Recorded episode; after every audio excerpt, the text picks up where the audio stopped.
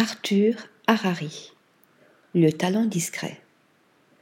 En septembre, Arthur Harari est doublement à l'affiche, en tant qu'acteur dans le procès Goldman de Cédric Kahn et comme co-scénariste d'Anatomie d'une chute, palme d'or du dernier festival de Cannes, réalisé par sa compagne Justine Triet.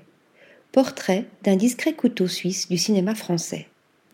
À le voir, on ne sait pas s'il fut le premier de la classe ou l'élève turbulent. Il a le regard un peu fuyant des artistes dans la lune, mais lorsque l'on parle avec lui, il est volubile et sa pensée est précise. Tous ceux qui le connaissent semblent d'accord. C'est un individu brillant. Pas étonnant que Nicolas Pariset pense à lui pour un petit rôle d'énarque dans son court-métrage La République en 2010.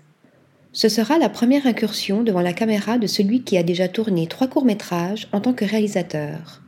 L'exercice plaît à Arthur Harari, qui portera la casquette de comédien plus d'une dizaine de fois, en général de tout petits rôles dans des films de copains. Il faut dire que c'est de famille. Son grand-père, Clément Harari, fut un pléthorique acteur de théâtre et de cinéma qu'on a vu aussi bien dans Notre-Dame de Paris de Jean Delannoy en 1956 qu'en Vieux rabbin dans Train de vie de Radu Mélaniou en 1998. Cette fois-ci, ce n'est plus un petit rôle que campe Arthur Harari. Dans le procès Goldman de Cédric Kahn, il est Georges Kiechman, le fameux avocat de Pierre Goldman, interprété par Arié Wortalter, militant d'extrême gauche accusé de meurtre en 1976 dans une affaire retentissante. Un rôle cérébral, tout en retenue, du sur-mesure pour celui qui s'est taillé discrètement une place incontournable d'un cinéma exigeant.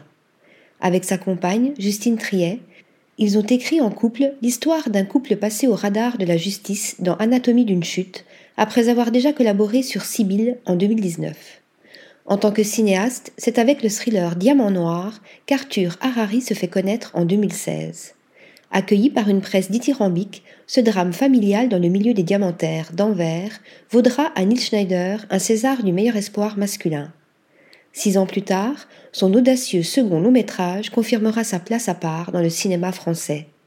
Avec Onoda, Dix minuit dans la jungle, Arthur Harari tourne au Cambodge un film entièrement en japonais sur l'histoire aussi étonnante que terrible d'un soldat de la Seconde Guerre mondiale qui ne savait pas que la guerre était terminée.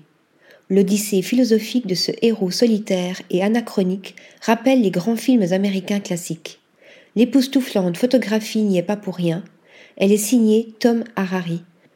Un autre Harari, rare et talentueux comme son frère, et ne parlons pas du troisième, Lucas, brillant auteur de BD une fratrie dont le talent est à suivre. Article rédigé par Pierre Charpioz.